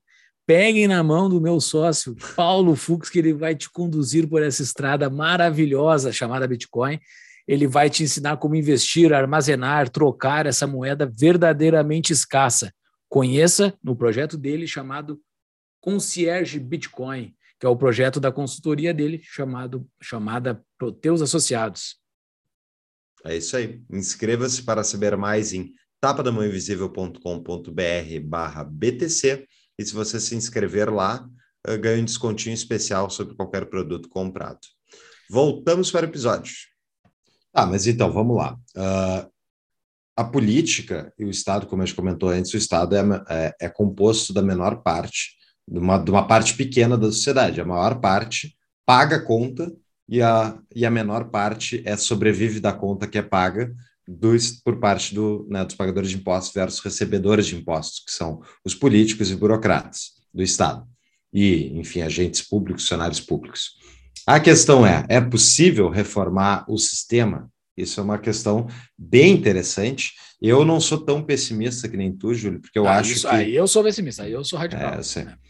Não, e por quê? Porque eu acredito que o Brasil, o estatismo ápice do Brasil, pelo menos da nossa geração, está para trás. Eu acho que a gente. Uh, olha, tem que sempre lembrar quando é que terminou o segundo, o segundo governo do FHC e a disputa foi entre Lula e José Serra. E o Lula era um dos melhores, era mais liberal, entre aspas, do, nas propostas do que o Serra, porque o Lula defendia a manutenção do tripé econômico e o Serra era contra, era contra, era contra a própria proposta que o PSDB tinha implementado. Era coisa mais ideologicamente, assim, na raiz ideológica, o Serra é bem mais de esquerda que o Lula. Né? É, o Lula é um pragmático. Puro, Exato, é um né? pragmático. É, o, Lula, o Lula é mais PMDB do que, do que o. o Lula é poder. É, e o Serra é mais ideológico, o Serra é, um economista, ele é ligado à CEPAL, que era antigamente ela era bem mais esquerdosa, como, enfim, a, a, eu esqueci o termo, mas ela é a, é comitê de enfim, a CEPAL era, em resumo, uma corrente ideológica de economistas e desenvolvimentistas que adoram que o Estado intervenha para gerar uh, o resultado mágico que eles acreditam. Agora, vamos lá. A gente consegue reformar o Estado? Eu acho que sim. Eu acho que nesse mesmo governo do Bolsonaro tiveram várias coisas que foram muito positivas. Uh, acredito que mesmo no governo do Lula tiveram coisas que foram positivas, mas em menor parte. Eu acho que sempre tem alguma coisa de reforma liberalizante que tu pode extrair de algum, algum governo, que a maior parte eles acabam fazendo. A questão é, hoje em dia a gente vê a discussão sobre a privatização da Petrobras, por exemplo. Isso é uma coisa que. Qual era o candidato, aquele presidente que começou a falar disso? Era um pastor, o pastor Everaldo? Aham, pastor Everaldo. Esse. O pastor Everaldo. Lembram quando ele foi na, na campanha política defender ele, e ele falava: tem que privatizar a Petrobras? Tipo, ele era um maluco para a imprensa e para todo mundo. Como assim privatizar a Petrobras? Porque o pessoal cresceu com o Petrobras, o petróleo é nosso e tal, toda essa bobaiada. Então, o ponto é: Acredito sim que é possível reformar o Estado. Acredito que a gente pode colocar gente para dentro e essas pessoas fazerem. Só que para isso, para a gente ter uma reforma sadia e a gente conseguir realmente diminuir o Estado, tem que fazer uma duplinha, tem que cortar gastos ao mesmo tempo que tu corta a tributação. É, é quase que um sem um o outro não funciona. Então, se tu corta tributo e não corta gastos, tu gera depois inflação e endividamento público logo uma conta para o futuro. Se tu corta o gasto público, uh, desculpa, tu corta o gasto público, mas não, uh, não corta a tributação, a tributação, o gasto público irá inevitavelmente voltar ao patamar anterior, porque sempre tem lagosta que é necessária por parte do judiciário, pessoal. Isso Exato. não vai desaparecer essa demanda, Exato. entendeu?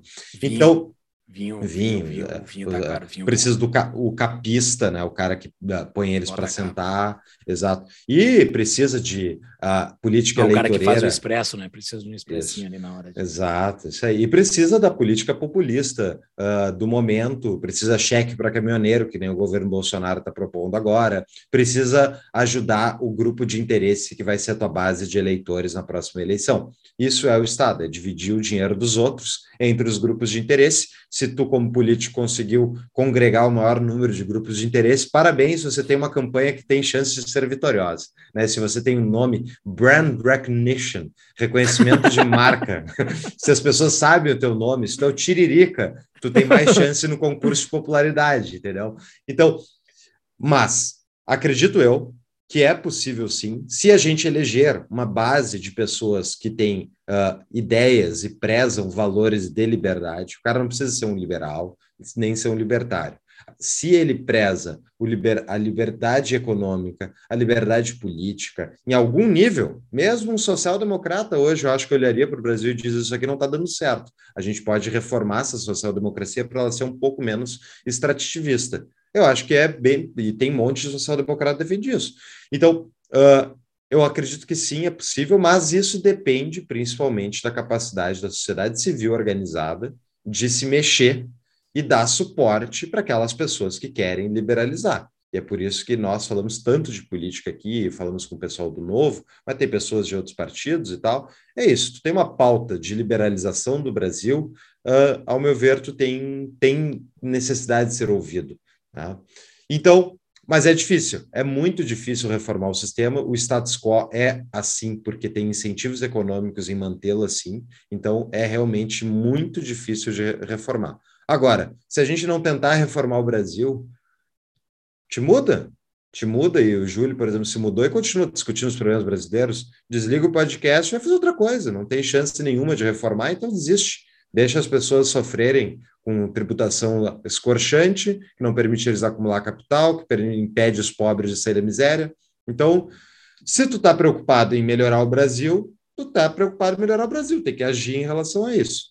Agora, né, Júlio, para o próximo tópico, tem aqueles que buscam a negação da política, que eles, especialmente muito comum entre libertários, é não vou me envolver, perda de tempo completamente me ligar à política, vou praticar o agorismo, vou pr praticar a negação, contra, é, não sei como é que fala em português, a counter economics, eles chamam, é a contra-economia. Enfim, a ideia de tu conseguir estabelecer redes de pessoas privadamente para elas trabalharem voluntariamente em trocar bens, em negociar diretamente, em evitar o Estado. Eu não sou nenhum especialista em agorismo e eu acho que faz sentido, com certeza, tu tentar te proteger do Estado. A minha a questão é uh, que o agorismo, eu creio te ouvir, Júlio, o agorismo, se, se todo mundo fosse agorista, seria uma maravilha, mas o mundo não é assim. Uh, só o agorismo basta? Basta só tu te proteger do Estado? Eu acho que sim, só que ele é para poucos, né? O agorismo é para poucos. A, a autossoberania, tu tu, tu cuidar de tudo da tua vida é para poucos, né? São, são pessoas que, que, que cuidam muito da sua, da sua própria saúde, pessoas que cuidam muito da sua alimentação e tudo mais. É, é algo que vai além de toda a cadeia que o Estado acaba controlando na nossa vida, né? Então, uh, a gente não fala só de política, né, dentro do agorismo, né?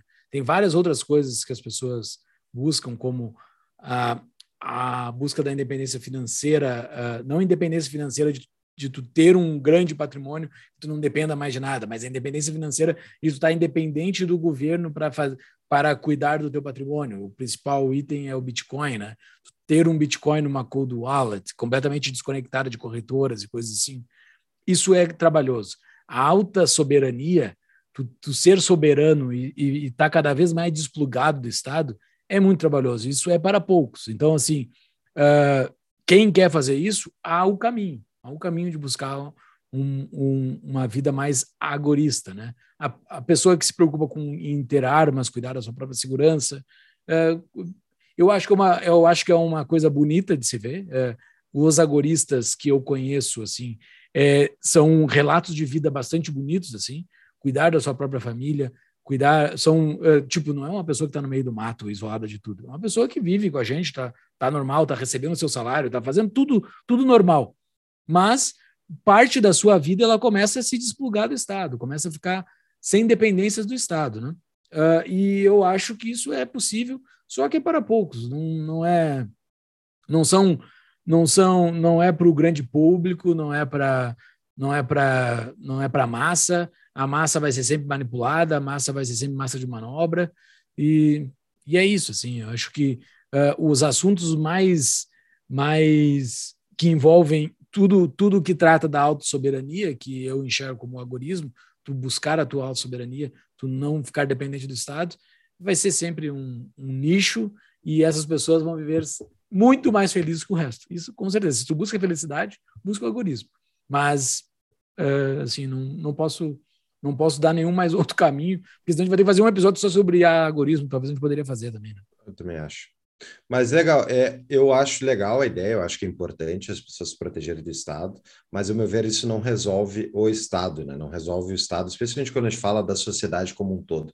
Eu sou uma pessoa que me preocupo, uh, a razão que a gente criou o podcast, né, Júlia, é porque a gente se preocupa com o Estado, do, o Estado, não falar Estado, a gente se preocupa com a sociedade. Né? Com a situação com, da sociedade situação da sociedade. Obrigado.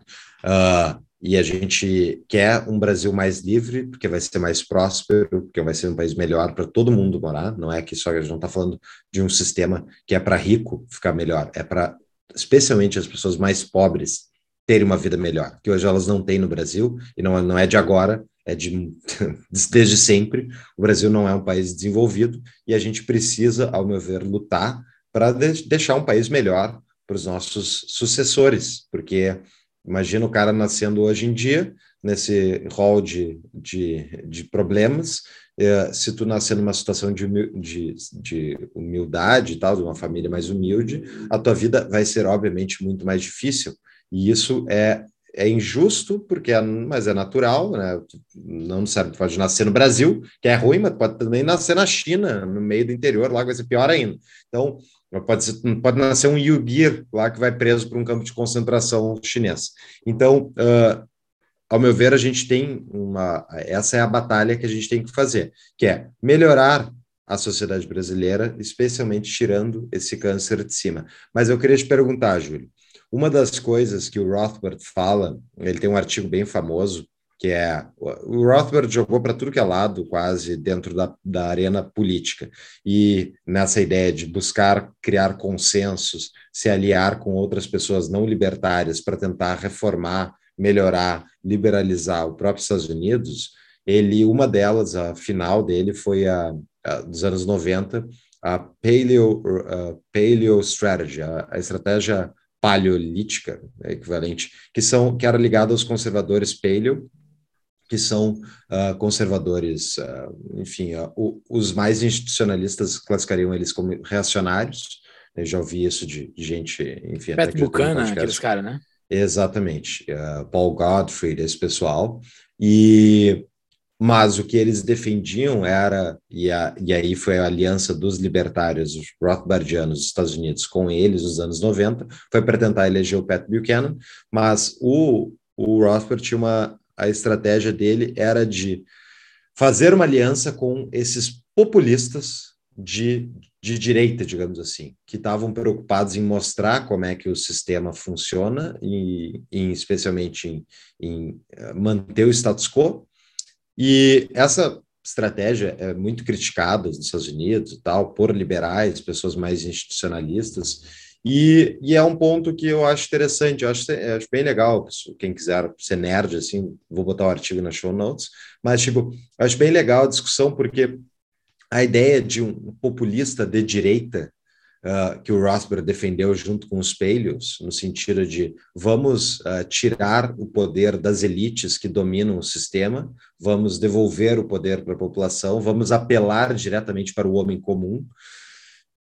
Isso tem um risco também, que é o do o populismo. Ele não é, ao meu ver, negligenciável o problema que ele pode causar. O, o populismo a ideia de tu apelar para as massas e usar das massas para governar uh, ao meu ver, tem os seus perigos também. Eu queria te Sim. ouvir, Júlio, o que, que tu acha? Porque, para mim, esse é o grande problema do populismo, ele ataca as instituições. Exato. Que, ao mesmo tempo, as instituições têm inclusive, inclusivas, extrativistas, né? E tem, então, tem instituições boas, instituições ruins, só que, tipo, a negação das instituições, que são realmente esse meio campo entre a população e o Estado e a, e a sociedade, tu negar as instituições e tu apelar diretamente para a massa, tu pode gerar um problema que é a massa, a turba enfurecida com o roubo uhum. que está sofrendo, uh, sem o conhecimento ético, libertário e a visão de uma sociedade livre, ela provavelmente ela não vai virar e pegar esse, essa, esse poder que está sendo uh, uh, passado para ela e não vai pegar esse criar a utopia libertária. Sim, sim. Ela vai pode criar um fascismo de direita, pode criar um regime comunista, pode criar o que é coisa típica de pessoas que não têm valores de liberdade como algo sagrado. Entendeu? O sagrado não é um bom termo, né? mas enfim, como algo necessário e positivo. O que, que tu acha? Exato. Não, eu acho que sim. Eu acho que uh, o populismo é, ele tem essa força uh, que faz com que uh, tu conquiste uma eleição mas ele, se ele é muito forte, tu passa por cima das instituições, todo o sistema de pesos e contrapesos que uma que o sistema estatal uh, se garante de não cair numa numa numa anomia, assim, num, num caos, né? Que é ausência uh, de regras. Isso. Exato, a ausência de regras, assim, se vai a, se vão as regras e, e se vai e agora começa a valer a regra da turba, né? Uh, isso é perigoso, isso é completamente perigoso. Eu acho que a o desejo do Rothbard está sendo realizado, talvez, na Argentina. Eu acho que é a coisa mais próxima do que o, do que o Rothbard previu de um político populista. Eu acho que é o Milei na Argentina, um político libertário populista. É a coisa mais parecida, assim, se tu vai ver no Brasil, nunca existiu. Os libertários, os liberais brasileiros não chegam nem perto do Milley dentro de, de populismo, embora eles tenham alinhamento de, de, de ideias. Nos Estados Unidos, uh, sempre teve grandes, sempre tiveram grandes uh, is, uh, defensores das ideias, mas nunca foram populistas, nunca conseguiram carregar massas. E o Milley na Argentina está fazendo isso. Tá, a gente está no meio da campanha, assim, nem, eu nem sei quando que vai ocorrer a próxima eleição, mas o cara já está se dizendo candidato a presidente. Eu não sei quando que é a próxima eleição da Argentina, mas é bizarro, assim, um cara com um discurso tipicamente libertário e massa correndo atrás dele, assim, é bizarro. Uh, eu não sei no que, que isso pode dar. Ele, com certeza, ele está recebendo muito poder fora das instituições, então pela massa, pela turba uh, pode dar um grande problema também, né? Uh, é, é, é, ver o que, que pode acontecer, uh, mas eu não descarto essa possibilidade de ocorrer isso. O Estado, tu falou sobre a reforma do Estado, né? De Estado passar por reformas, eu não sei o que, que tu vê como reforma, né? a gente, talvez a gente tenha que definir a palavra, ou talvez a gente não precise, mas reforma, eu vejo que o Estado pare de crescer. Um liberal assim, ó, coisas que façam o Estado parar de crescer, ou até que diminua, mas que pelo menos pare de crescer. Eu não, eu não tenho esse teu otimismo, assim, eu acho que o Estado não vai parar de crescer, mas eu acredito muito que as pessoas em si vão começar a se desplugar do Estado e ter menos dependência do Estado, a partir que o Estado vai seguir crescendo e não vai conseguir entregar as coisas que ele promete. Vai ter um, vai ter um ponto de equilíbrio que eu não sei como é que é, mas uh, pela forma de distribuição, distri uh, informação distribuída, uh, e todas as, as novas possibilidades de interação social entre pessoas, advinda da tecnologia, advinda de Bitcoin, que o Bitcoin possibilita a, a, a, transação sem um terceiro ente, né? Que não era possível sem o Bitcoin, porque ele gerou a escassez digital, que é outro papo que a gente pode ter também, mas resumindo é isso. isso vai possibilitar que as pessoas não entrem naquele algoritmo, assim mas elas consigam uh, a, a, ver que o governo não vai entregar grandes coisas para ele. O Estado é capaz de começar a diminuir meio que sem força, porque as pessoas vão começar a, a, a, a deixar de dar força para ele, entendeu? Eles vão parar de alimentá-lo, né? A, a, boca dele não vai entrar mais muita comida. Então, uh, eu sou mais confiante que as pessoas fora do módulo político, fora do sistema democrático, vão começar a se desvencilhar do Estado sem essa nossa tese aqui, sem a gente falar de tese libertária. As pessoas vão começar a se desvincular, um grande mercado negro, um grande, um grande mercado negro onde as coisas funcionam porque vão, vão ter tecnologia suficiente para regrar esses relacionamentos, pequenos contratos e coisas assim. Então, uh, eu sou otimista mais nas pessoas do que na força política dentro do Estado. Porém, eu acho que tem que ter a força política dentro do Estado, que é um ambiente a mais para se falar de liberdade. Então, assim, respondendo a pergunta inicial, antes da gente entrar nas, nas perguntas dos nossos patrões, que tem perguntas muito boas ali, mas eu já quero responder a, a pergunta do meu lado aqui antes. Acho que o libertário tem sim se envolver na política. Se o cara não quer, se o cara não quer falar sobre, se o cara não quer votar e tudo mais, quer viver completamente distante do Estado, eu não acho isso como um cara que está dando um, um tiro nas costas dos outros. Ah, o cara, o cara toca a sua vida. Porque, Fux, tem um ponto que eu e tu defendemos muito que a gente não falou aqui. A melhor forma de tu alcançar a liberdade é tu tendo riqueza, tu tendo patrimônio. Então, assim, se o cara vive fora do Estado, desplugado do Estado, está juntando a sua graninha, tocando, tocando a sua vida, juntando o seu patrimônio, é a melhor coisa que ele faz por ele mesmo. Então, uh, eu acho bonito que a pessoa faça isso, não é dentro da tese agorista, não é, não, é a pessoa se desvinculando, entendeu? Eu tenho vários amigos que é, como é que a gente chama? Normes, né? A gente fala os, que são é, os caras. Os normais. São, é, os caras são desconectados da política, estão nem aí, não têm renda pública, não são funcionário público, não são. Os caras estão completamente desconectados daquilo, toca a sua vida, tem carrão, tem casa boa, vive a sua vida, e, e isso é mais libertário do que eu, talvez. Os caras são mega libertários e eles nem sabem do que, do, da tese libertária, entendeu? O problema é que, às vezes, pode um político entrar no ouvido deles e fazer a cabeça deles para entrar em algum contrato, alguma coisa assim. E o cara não está sabendo da lógica moral que está envolvida naquilo, entendeu? Tem outro cara... problema, que é o. É, ele está grudado dentro do sistema Fiat. Se ele não estudou libertarianismo, provavelmente, ou enfim, o mesmo Bitcoin, provavelmente, ou ele está comprando bando de cripto que vai um dia provavelmente levar um golpe, ou ele está com o patrimônio dele ligado a papelzinho colorido lastreado na confiança de político, que é o real, é o dólar e tal. Então, essa pessoa que está, o normie, ele geralmente ele está desligado do risco de cauda longa que o Estado representa sobre o patrimônio e sobre a vida dele. Pessoal, uma breve pausa aqui na nossa programação para você que está preocupado com o futuro do Brasil. Se você está pensando em alternativas no exterior, conheça os serviços da nossa parceira, a CETI. Eles têm quatro e-books à venda que ajudam você a entender como se internacionalizar. Os quatro e-books são Desafio Nômade Digital em 28 Dias, Investimento para Iniciantes, Enciclopédia de Segundas Cidadanias e a Enciclopédia de Bancos Offshore.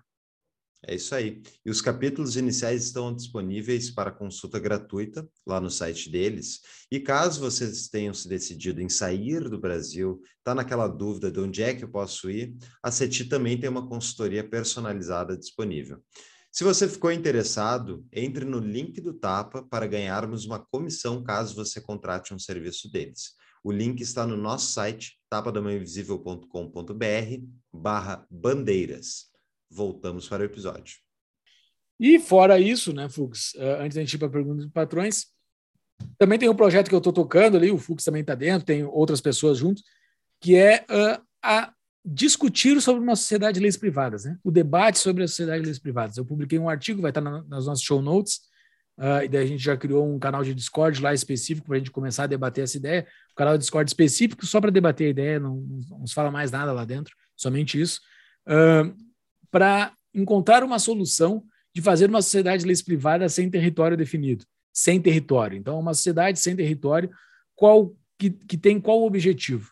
Que a gente consiga fazer contratos privados entre pessoas. Mas como? Uh, seguindo na tese de Bertrand de Juvenel, que ele cita que as autoridades humanas elas surgem, elas, elas existem, então faz parte de uma sociedade humana haver autoridades, e em cima dessa tese, o Hope fala que as, as, as autoridades surgem, só que hoje elas estão completamente capturadas pelo Estado. Então a gente não possui autoridades fora do Estado.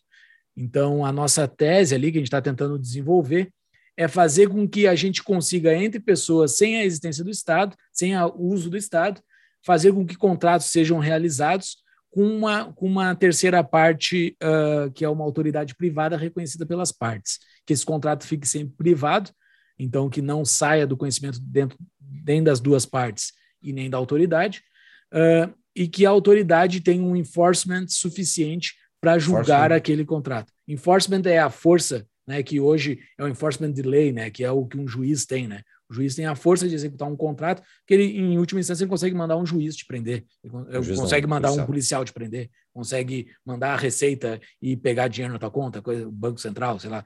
Ele tem uhum. esse poder. Daí a gente está é, debatendo formas de se fazer com que surjam essas autoridades é, é, e que essas autoridades sejam suficientes para julgar um contrato. Por quê? Porque na tese de todo libertário, existe que em algum momento o Estado pode ruir, né? O Estado pode ruir em algum momento, ele pode ficar muito arbitrário em algum momento. E se os Estados chegarem nesse ponto, a tese do Hope é: os libertários vão os libertários não vão conseguir fundar suas sociedades de leis privadas porque eles não têm as autoridades. A gente vai voltar com o rabo entre as pernas para o Estado pedindo ajuda. Meu Deus do céu, eu preciso executar os meus contratos porque os meus contratos precisam rodar. Então a gente vai pedir ajuda para o Estado. Então a lógica é achar uma solução uh, que a gente consiga fazer isso. Como tem várias discussões que já estão lá, eu não vou falar a solução de hoje, porque hoje é 1 de julho e está sendo debatido. Isso é um projeto de longuíssimo prazo, então não é para se ter uma solução para agora, para curto prazo. É, o, o, meu objetivo é puxar a discussão, é somente puxar a discussão. Pode, pode chegar na, na, conclusão de que a minha tese é completamente errada e não, não vai existir isso nunca. Eu falei com, eu tive uma conversa muito boa esses dias com um libertário muito conhecido, um liberal, libertário, muito conhecido no Brasil, que conhece muito das, das teses, e uma conversa que ele leu a minha tese, e ele falou: Júlio, não existe. A autoridade e Estado são a mesma coisa. A tua tese está errada nisso. Ok, é algo que eu deixei gravado aqui. Pode, ele pode estar certo. Pode estar certo. Autoridade e Estado são a mesma coisa. Ok, mas por enquanto vamos testar. Vamos buscar o máximo possível de discutir a possibilidade que eu não quero admitir que eu passei a minha vida e eu não consegui discutir isso. Eu não consegui discutir que a possibilidade de fazer uma sociedade de leis privadas. E inicialmente sem território, porque, claro, tem aquelas iniciativas dos caras que querem pegar um canto de terra no mundo, fazer uma, fazer uma cidade, que é completamente válida, que, esperam que, que espero que dê muito sucesso. Mas uh, a minha ideia inicial é fazer uma sociedade de leis privadas, por enquanto, sem território, onde uh, tem essas autoridades reconhecidas. Né? Uh, eu acho que é isso. Assim, é, uma, hum. é, um, é um debate. É um debate. É, o mais, eu acho ótimo o debate, acho necessário. Uh, realmente a gente tentar construir a nossa alternativa, né? Mas realmente o problema hoje é que a gente não consegue nem um pedacinho de terra para aplicar as nossas ideias, que o Estado não abre mão, eles não querem, eles, eu digo, a máquina estatal, as jurisdições, as regras, as próprias instituições hoje não permitem que a gente desgarre um pedacinho de terra, compre do Estado e funde uma cidade privada que não vai ser a, a, atacada por parte da, da, de entes estatais é uma briga necessária, porque é através da liderança pelo exemplo que é a melhor maneira de tu liderar, né? É, então, fica aí a dica, você, se você tiver o poder na mão de como, de, de olha, vamos permitir os libertários criar a cidade deles, deixa, isso vai ser um bom exemplo para liberalizar o resto da, do planeta. Bom, falamos bastante conteúdo, vamos para as perguntas de patrão. Então, começando aqui, Júlio, uh, pergunta do João Hornburg. Com o avanço da adoção de Bitcoin, cedo ou tarde a economia será separada do Estado e o sistema fiat colapsará. Uh, o que podemos fazer desde hoje para minimizar os impactos desse colapso e evitar o caos social? Acho uma ótima pergunta. Uh, tem vários conteúdos embutidos nela aqui, né? Sistema fiat, a gente fala, são essas moedinhas, real, dólar, esse tipo de coisa, sistema financeiro tradicional. Uh, então, primeiro, Bitcoin vai separar necessariamente a economia do Estado? Eu acho que não. Eu, porque mesmo que a economia rode com Bitcoin uh, e seja a unidade de conta, ou seja, as pessoas precificam tudo em Bitcoin, isso não impede o Estado de achacar as pessoas que estão dentro da sua jurisdição e obrigá-las a usar reais, dólares. A questão é que se o Bitcoin é o sistema monetário vigente, né, ele é, enfim, a, a a settlement layer, ali, a base, é, como é que se chama?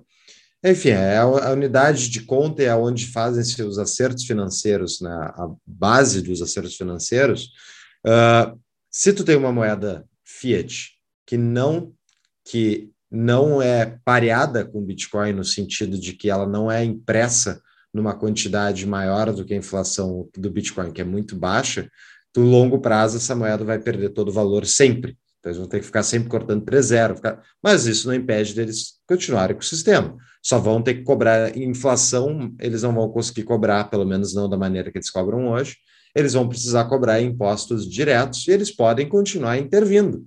Isso com certeza. Eles podem obrigar a empresa X a fazer tal coisa, uh, podem obrigar regulações. Isso, é, isso não, não tem a ver com o sistema monetário. Embora o sistema monetário ajude o Estado a cobrar essas coisas, não é, é exclusivo, porque se precisar mandar um policial lá na, na fábrica para obrigar a fábrica a seguir um determinado padrão, o Estado ainda vai ter essa possibilidade por causa da questão né, presença física. Em resumo, é isso.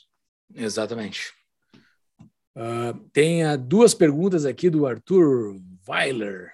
Uh, votar branco nulo, nem votar, porque qualquer candidato político uh, uh, parei, qual, qualquer candidato político, porque faz parte do processo político coercitivo, ou escolher, ou menos pior. Porque todos são ruins, mas temos que jogar o jogo. Nem que seja um político que vai nos roubar ali na frente. O que cada um acha dessas opções?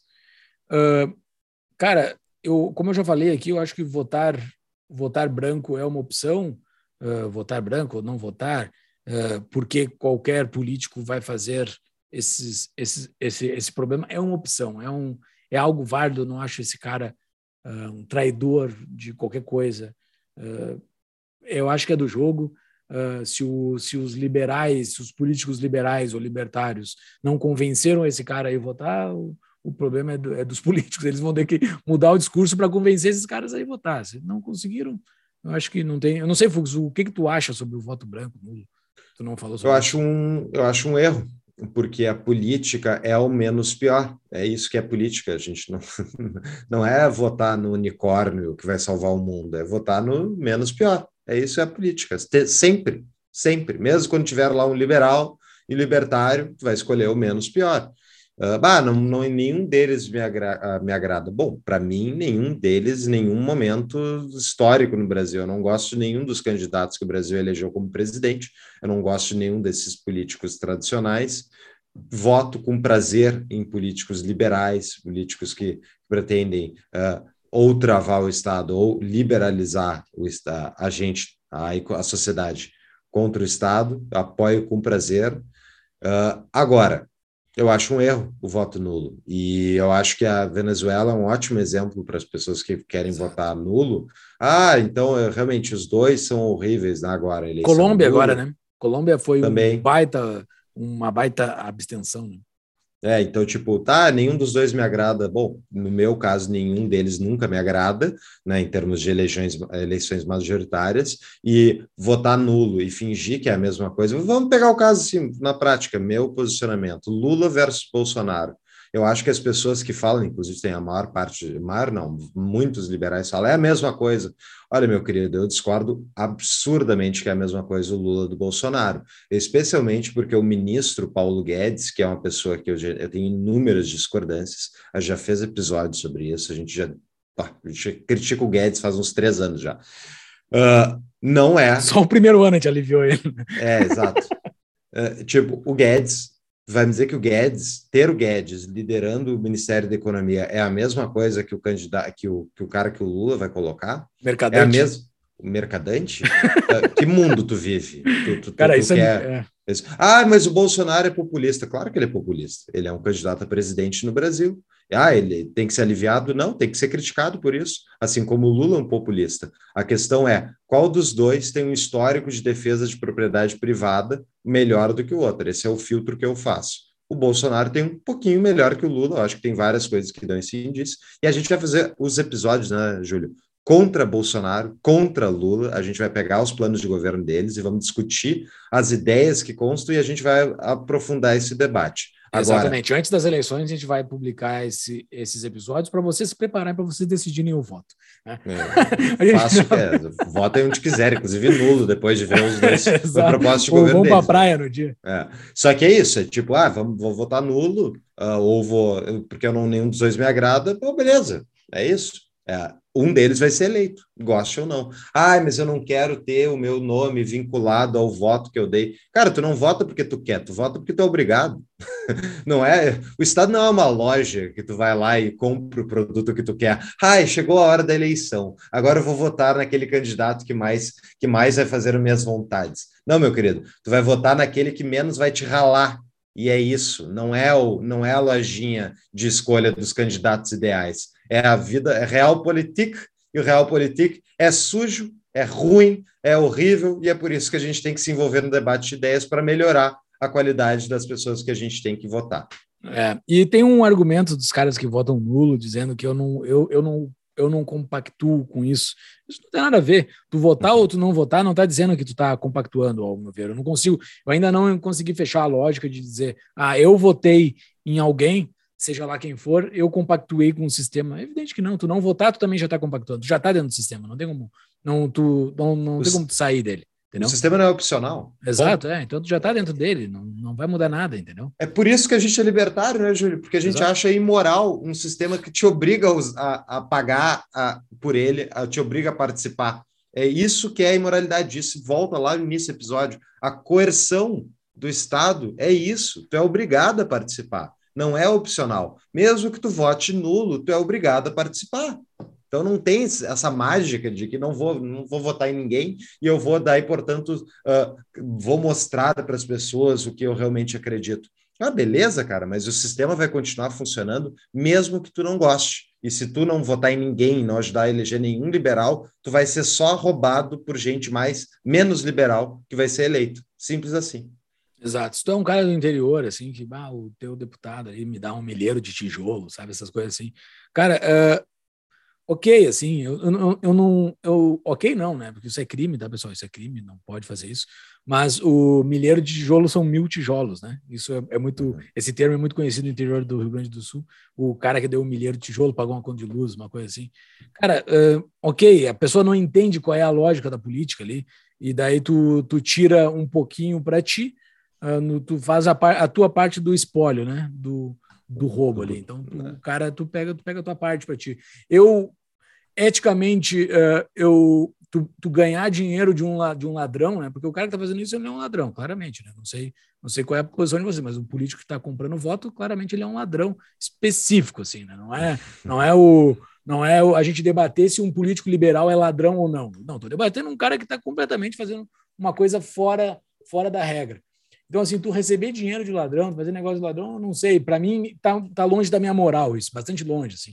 Tipo, uh, se eu, eu, atualmente, graças a Deus, eu não tenho ninguém dentro dos meus relacionamentos que eu sei que esteja fazendo algo imoral. Entendeu? Então, mas se eu soubesse, provavelmente eu me afastaria dessa pessoa. Eu não gostaria de ter ganhos particulares por, com, com tendo um relacionamento com alguém que, que tem uma outra ponta, que não é comigo. Pode ser uma pessoa que não está tendo uh, relacionamento imoral na transação comigo, mas eu sei que ela tem na outra ponta ali, eu prefiro não, não, não estar muito conectado, entendeu? Então, uh, uh, isso é uma decisão bastante específica de quem quer fazer esse tipo de coisa, mas eu não sei se isso é o mal do Brasil, porque muitos dizem que é isso, é o mal do Brasil, mas boa parte dos brasileiros que fazem essa prática, elas não conhecem o sistema político, então são os normes que estão ali no meio, que não estão entendendo o sistema político, daí tu acaba tirando alguma coisa ali e o cara está se aproveitando demais disso. É óbvio que o cara não vai te dar um milheiro de tijolo por nada.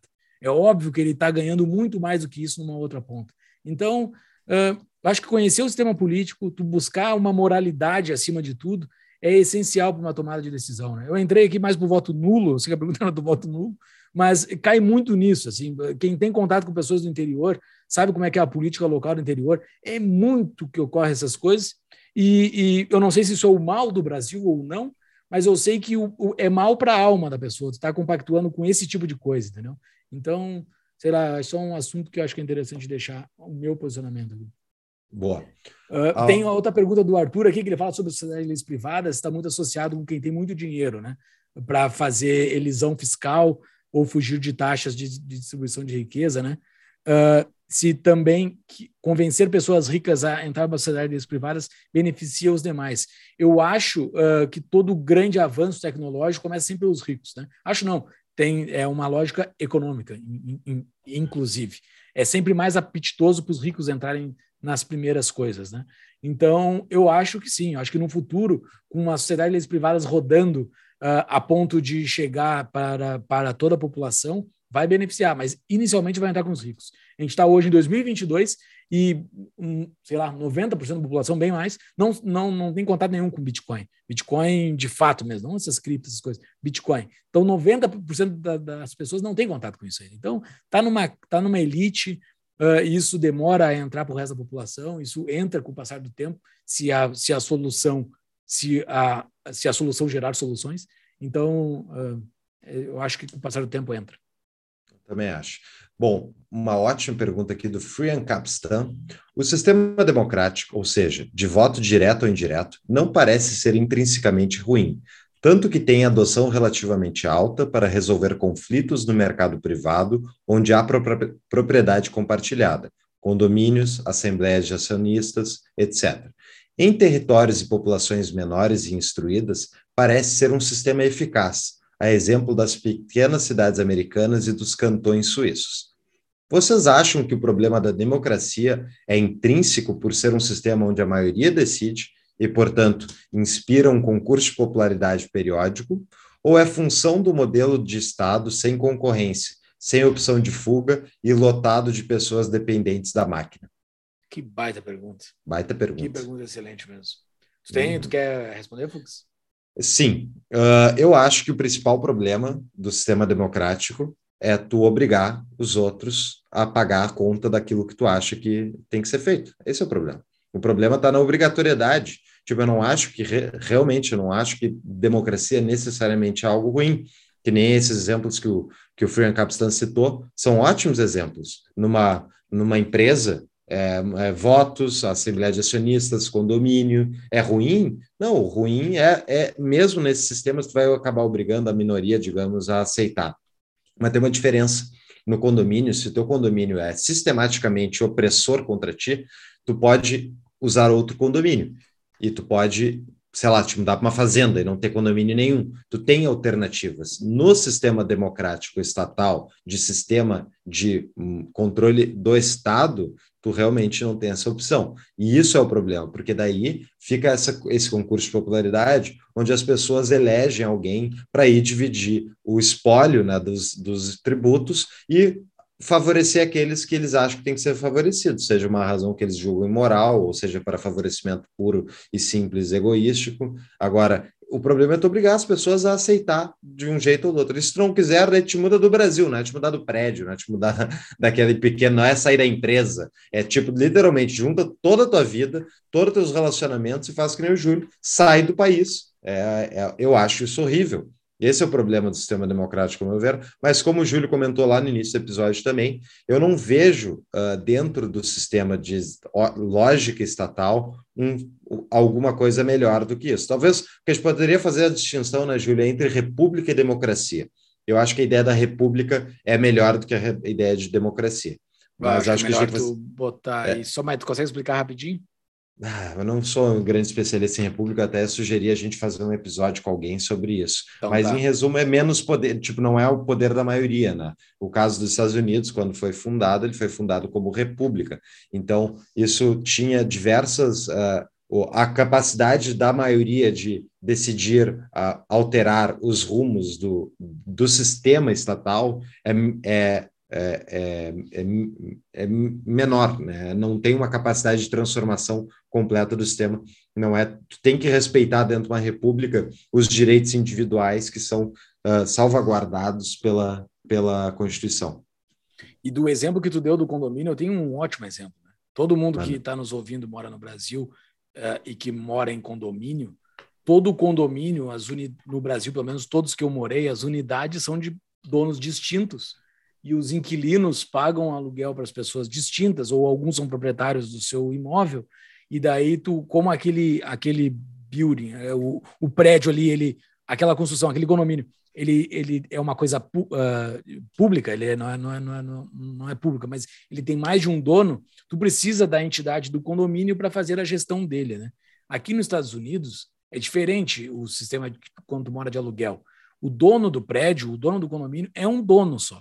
Então, assim, aqui eu não pago condomínio, aqui eu pago o aluguel só. E, e toda coisa pública aqui, a, a, coisa de uso comum, pública não, a coisa de uso comum aqui do meu condomínio, é administrado pelo cara. Eu não, eu não, eu não voto em nada, eu não faço nada, eu não, não tenho que me envolver com absolutamente nada. Ele é responsável por aquilo ali, e daí, se tá ruim, eu vou reclamar com ele, entendeu? Se tem qualquer problema, eu vou reclamar com ele. Eu já sei quem é o cara que é o responsável, eu já sei quem é o dono, ele tem compromissos comigo num contrato, eu tenho compromissos com ele num contrato, e ele que cuida do, do, da parte de uso comum, que é, a, que é a solução da sociedade de leis privadas. Né? O uso comum tem um dono também. Não é por ser comum que ele tem que ser público. É o, é o negócio de um shopping. Por que, que no Brasil é muito melhor tu ir para um shopping do que para ir, para uma praça? E uma praça é o ar livre, tem passarinho cantando, tem árvores. Deveria ser muito mais gostoso ir para uma praça, mas tu vai para um shopping. Não é só pelo ar-condicionado. É porque ali tem um dono. Ali tem, dá qualquer treta ali, tu sabe para quem recorrer, entendeu? O cara tem um dono, mesmo que tu não saiba quais são as regras ali, vai ser as regras do dono daquele, daquele lugar ali. Então, uh, eu acho que as coisas de uso comum terem donos e esses donos saberem uh, saberem monetizar, que é a palavra da moda, saber tirar grana desse, dessa coisa de uso comum, que é um cara de um shopping faz, tu não paga para entrar no shopping. Ele faz com que tu use aquilo tudo de graça porque ele ganha com aquilo. E que nem o cara é dono daqui. Ah, mas ele vai abusar de ti. Não, o condomínio do outro lado da rua aqui não é dele. Eu vou ali para o outro lado com o mesmo preço. Entendeu? Eu dou tchau para ele aqui e vou para o outro lado com o mesmo preço. E, e se o cara me tratar melhor, eu vou para ali. Então, há a concorrência da coisa de uso comum também, que é pouco conhecida no Brasil e que é completamente aplicável. Claro que existe um sistema financeiro que é muito inviabiliza demais para um desenvolvedor imobiliário fazer um prédio e não se desfazer das unidades, né? É, é, muito ruim no Brasil tu conseguir fechar essa conta. Aqui nos Estados Unidos, por ter taxa de juros mais baixa, a conta é bem mais fácil e por eles serem mais capitalizados também, o desenvolvedor ser mais capitalizado, ele consegue fazer isso. Mas o, mas o, o uso comum ter donos é muito melhor. Ah, facilita demais. Mas também, ótimo, ótimo exemplo, Júlio, mas também tem o fato de que no Brasil toda a relação inquilino e proprietário é regulada. Existe. Exato. É, é, é um, é um negócio é um negócio mega estatizado. Não, a gente não vive, não, não é um livre mercado quando tu aluga um apartamento, porque há, existem leis específicas que regulam o relacionamento de, de, inquilino e proprietário, regulam até tipo o que, que tu pode fazer ou não em termos de cobrança de área comum e tudo. É tudo regulado. Então... Contrato de aluguel do Brasil, as pessoas não assinam e tem cinco páginas. Contrato de aluguel aqui meu dos Estados Unidos tem 35 páginas. Ele rege tudo rege tudo do uso comum, tudo, qualquer coisa. Aqui no estado uh, é liberado maconha, né? Então tem até uh, como é que como é que ocorre o uso de maconha aqui dentro, entendeu? Como é que o uso bebida alcoólica, tá tudo regido aqui. Eu não vou reclamar para o juiz, entendeu? Eu não vou reclamar para o juiz, tá, tá, no contrato, cara. Se eu assinei aquele contrato, tá valendo, entendeu? Então, uh, a liberdade ela é mais onerosa. Eu, eu deixo de ler cinco páginas, que não leio, para ter que ler 35 páginas que eu vou ter que ler, porque senão eu tô ralado entendeu? Porque no Brasil, se tu não lê aquelas cinco páginas e der alguma treta, tu vai no juízo que não tá valendo aquilo ali. É outra coisa, entendeu? Então. É, a liberdade, eu discordo só disso, que a liberdade é mais onerosa. Ela é mais onerosa no curto prazo. Ah, Agora, sim, no sim. longo prazo, a liberdade é muito. Ela justamente ela elimina a fricção de tu ter que ter o tempo todo ficar apelando para o agente estatal, porque uhum. o negócio não fecha, porque tu tá os dois insatisfeito naquela relação voluntária, né? Teoricamente. Então, porque tem, não é uma relação voluntária, tem uma terceira parte que está dentro, ele, ou uma figura oculta, né? Se a gente puder chamar, que está regulando aquela terceira parte. Mas aquele contrato. Mas a, a, o Free Capstone fez uma pergunta muito boa, que eu me desviei um pouco aqui, mas respondendo, uh, dentro do sistema estatal, existem sistemas melhores e piores, né? Uh, tipo, por que, que eu vim para os Estados Unidos? Porque eu enxergo que aqui é melhor. Eu e minha família enxergamos que aqui é melhor o sistema para nós, para o nosso filho e tudo mais. Mas, o, mas também existem formas melhores de se organizar essa lógica. Aqui nos Estados Unidos, uh, por ser muito mais local a regra, ela deixa, ela deixa o sistema democrático muito mais limpo. Então, uh, a, a, concentração de poder em Brasília, do Brasil, é muito maior que a concentração de poder em Washington, dos Estados Unidos, né? da vida cotidiana, do dia a dia. Então, uh, o americano aqui, ele se preocupa com algumas poucas coisas que acontecem em Washington e muito com o que ocorre no seu dia a dia. O sistema democrático local eu prefiro muito mais. E até porque é muito mais fácil tu votar com os pés sem se afastar daqueles que tu gosta, né? Como, por exemplo, eu estou a 9 mil quilômetros da minha família. Né? Eu não precisaria estar a 9 mil quilômetros da minha família se a, se a competição legal do Brasil fosse interna, entendeu? É verdade. Muito bem. Uh, Júlio, acho que é isso. Pessoal, obrigado para quem ficou até o final aí. E fiquem à vontade de me chamar de bolsonarista lá no YouTube e a gente discutir. Mas vai ter episódio xingando Bolsonaro, xingando Lula, xingando a terceira via, xingando todo mundo, porque né, é isso, que, isso é o debate de ideias. É, não, esse, não, é que vai ter, já tiveram também. Vai ter mais e já tiveram muitos, Exato. muitos, é desde o episódio 2 eu, eu não ouvi o um, mas esses dias eu ouvi o dois. Estamos nós lá xingando muito o Bolsonaro, que o Bolsonaro estava quase sendo eleito lá no episódio 2. O episódio 4 ele foi eleito. Então, ouçam, a gente está. Xingando ou não? Criticando, né? Criticando, é cara. Porque assim, tem um monte de coisa ruim nele ali. Mas é. existem algumas coisas que a gente tem que botar na mesa. Sobre o ponto de vista libertário perante uma instituição. Então era isso, pessoal. A gente citou. Um, o, teve um episódio que o Fux citou no decorrer da nossa conversa que foi sobre o livro Sobre a Liberdade do Mil, é o episódio 158. Então, ouçam lá esse episódio. Uh, e, e nos sigam nas redes sociais e tudo mais, que está tudo lá. E a dica de livro, para vocês que não conhecem ainda, Anatomia do Estado, um livro bem panfletário inicial, mas para começar a entender a visão do Rothbard sobre o sistema estatal. Vai estar na show notes também. Exatamente. Era isso, galera. Valeu, Até a próxima. Até. Até.